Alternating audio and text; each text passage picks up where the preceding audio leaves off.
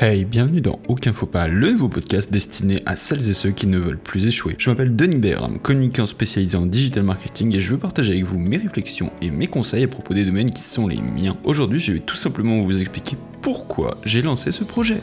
Alors avant toute chose, je dois vous dire que cette activité, je l'aborde à la fois comme un projet et comme un passe-temps sans pour autant sous-estimer les efforts à fournir pour vous faire parvenir un résultat digne de ce nom.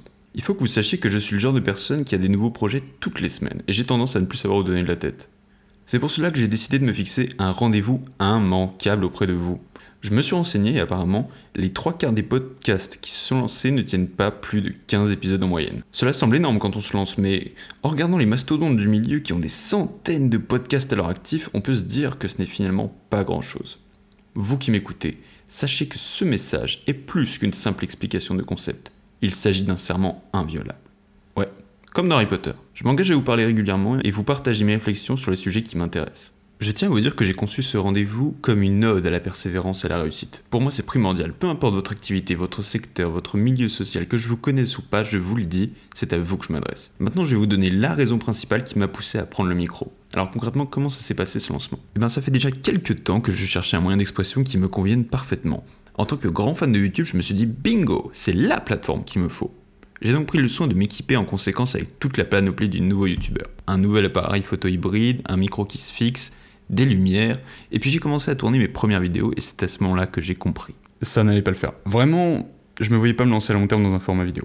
J'étais frustré d'avoir autant investi mon temps, mon énergie mon argent dans du matériel et en même temps, je le savais. Je me connaissais, j'allais forcément trouver une astuce pour pallier à cette situation. Peu de temps après, j'ai été invité sur la web radio étudiante que j'avais fondée il y a quelques années de ça, et en sortant de l'émission, j'ai réalisé que j'avais retrouvé énormément de plaisir à intervenir au micro, et ça a fait tilt.